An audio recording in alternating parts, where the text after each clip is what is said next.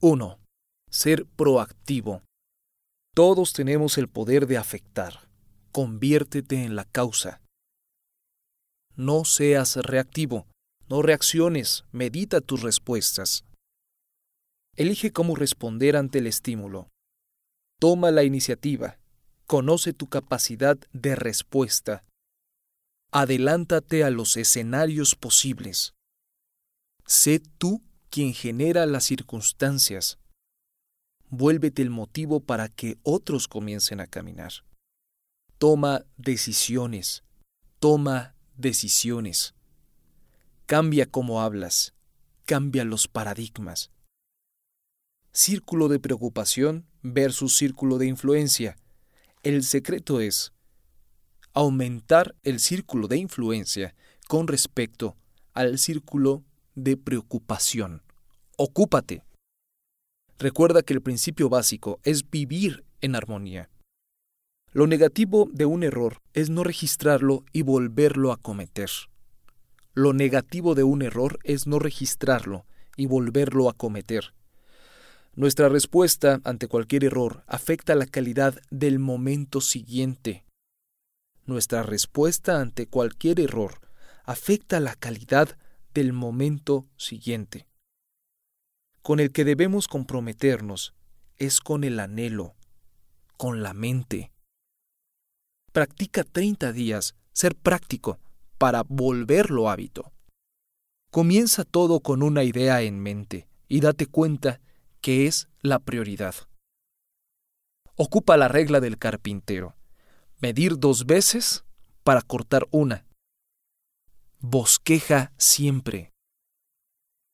Liderazgo y administración, las dos creaciones, los dos pilares. Pascal llamaba lamer la tierra a todo aquello que implicaba satisfacción inmediata. Define una constitución con leyes precisas para dirigir tu propia vida, principio que veía también el discurso del método de Descartes.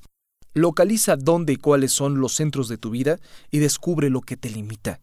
Localiza alrededor de qué giran tus intereses en esta vida y eso es lo que te limita. Comienza todo con una intención en mente. ¿Qué vas a causar? Todas las mentes de alto rendimiento son visualizadoras. Imaginan a detalle el escenario antes de realizar la actividad. Es importante redactar una misión que nos sirva como bandera para no perder el camino. Escribe una misión para cada rol que juegues en la vida. Una meta efectiva se concentra en resultados más que en la actividad. Se deben revisar las metas cada seis meses mínimo. El enunciado de la misión debe de estar escrito por todos los miembros de la organización. Sin participación, no hay compromiso. Tercer hábito. Empezar por lo primero. Este es el común denominador de la gente de éxito. Es más preponderante que el relacionarse y tener suerte, etcétera, etcétera, etcétera. Empieza por lo primero siempre. La palabra disciplina viene de discípulo, de seguir lo que uno se ha fijado, eso es lo que nos hace decir sí a cosas y no a lo que nos distrae. La palabra disciplina viene de discípulo. Siempre básate en todos tus principios, en todos tus valores, nunca en los impulsos. La administración sigue al liderazgo. El liderazgo es primero, la administración viene después. La administración es seguidora del liderazgo. Realiza un plan, haz un plan. Piensa en una planificación semanal y no diaria. Tu planificación debe de tener conciencia, equilibrio, flexibilidad y ser portátil. Define cada uno de los roles, es importantísimo, define cada uno de los roles. Diferencia entre eficiente y efectivo. Eficiente acción, fuerza, producción, disponer de alguien o algo para lograr un objetivo. Ahora veremos eficacia. Eficacia, capaz de lograr el efecto que se desea crear. Cuando se delega, y en vez de operar vigilas que los procesos se cumplan, te conviertes en administrador. Para delegar, debes dejar que la persona tenga la calidad requerida y si no la tiene, debes de hacer un método para formarla. Esa es mi opinión. Delegación o encargados. Dejar que usen sus métodos y centrarte en sus resultados. Puedes marcar rutas. Diles que no hay que hacer. Y déjalos que ellos hagan el trabajo. Recursos, echar manos de lo que se cuenta, echar mano de lo que se cuenta. Rendición de cuentas, establecer normas y fechas. Consecuencias, especifica lo que sucederá, lo bueno y lo malo. Hablemos de generadores de confianza. Seis depósitos principales. Comprender al individuo. Prestar atención a las pequeñas cosas. Mantener los compromisos. Cuando uno defiende a los que están ausentes, se retiene la confianza de los presentes. Pensar en ganar, ganar es el hábito del liderazgo interpersonal. Una mente ganar, ganar es una mente que siempre piensa en abundancia. Victoria pública no significa victoria sobre las demás personas, significa victoria en la interrelación efectiva que generan resultados beneficiosos para todos. Victoria pública es igual a trabajo en conjunto. Acuerdos ganar-ganar. Siempre debemos revisar y evaluar los resultados, directrices, recursos, rendición de cuentas, consecuencias. Es más enriquecedor dejar que la gente se juzgue sola y no juzgarla uno. La figura de gerente es planear las guías y una vez dadas, convertirse en el ayudante de su subordinado para que las metas se cumplan. Ayudante se refiere a apoyar en todo al equipo. Este es un aporte mío. El secreto es instrucciones claras y precisas, sin cabida a la duda. Para que el ganar-ganar funcione, el principio debe instalarse en todos los sistemas. Sistema de adiestramiento, sistema de planificación, sistema de comunicación, sistema presupuestario, sistema informativo, sistema de recompensas. A menudo los problemas residen en el diseño del sistema y no en la gente. Cuando compites, las relaciones se rompen. En las relaciones ganar-ganar, el fin y los medios son los mismos. Quinto hábito. Un vendedor sofisticado crea necesidades para vender sus productos. Cuando las personas advierten que están siendo manipuladas, experimentan un grado de rencor hacia el autor. Practica el comprender antes de ser comprendido. Nuestras propias razones nos impiden ver claramente los problemas de los otros. Nuestras propias razones nos impiden ver claramente los problemas de los otros. Ser empático no se trata de estar de acuerdo con la postura, sino en comprenderla.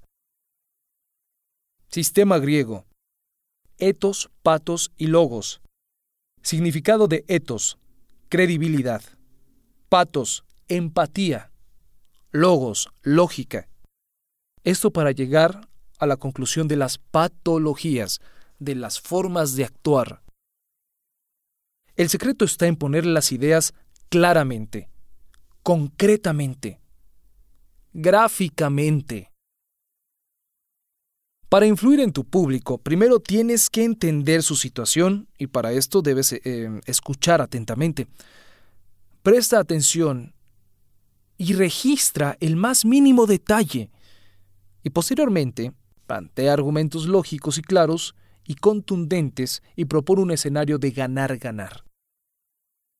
Sexto hábito. Sinergia. Como la filosofía del lejano oriente, no buscamos imitar a los maestros, sino buscamos lo que buscan ellos. Apunte personal. Cuando buscamos imitar la creatividad, la limitas. Lo que buscamos es abrir el manantial, dejar que éste se derrame por sí solo. El secreto está en la cuenta bancaria de la confianza. Ese es el secreto, la cuenta bancaria de la confianza. La sinergia es más que uno más uno, ya que esta suma puede representar 0.05, 6 o 100.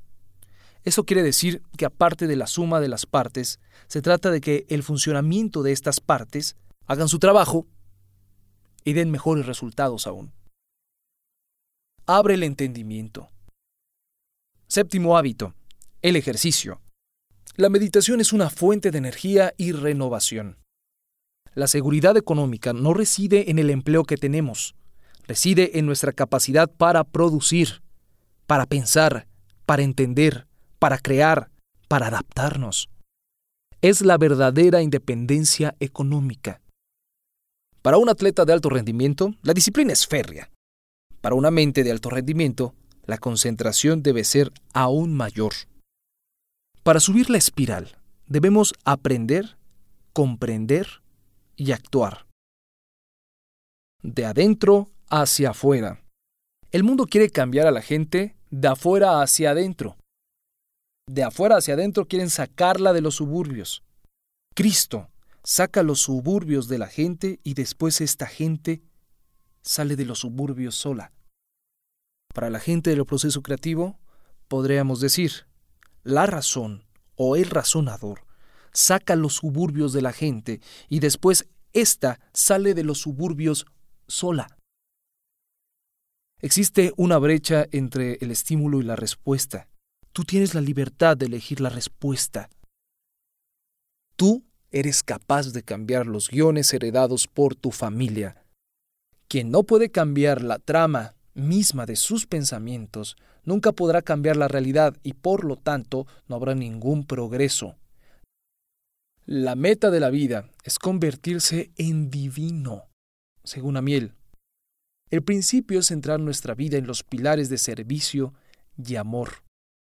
Los humanos como seres humanos no se perfeccionan. Lo que nos perfecciona son los dones, y estos pueden desarrollarse. Si no aceptamos un camino de elevación, nunca dejaremos el plano animal. Los dones que se desencadenan en el camino a la perfección son divinos. T.C. Eliot dice, no debemos dejar de explorar, ni al final de nuestras exploraciones llegaremos al lugar del que partimos, y lo conoceremos por primera vez. Fin.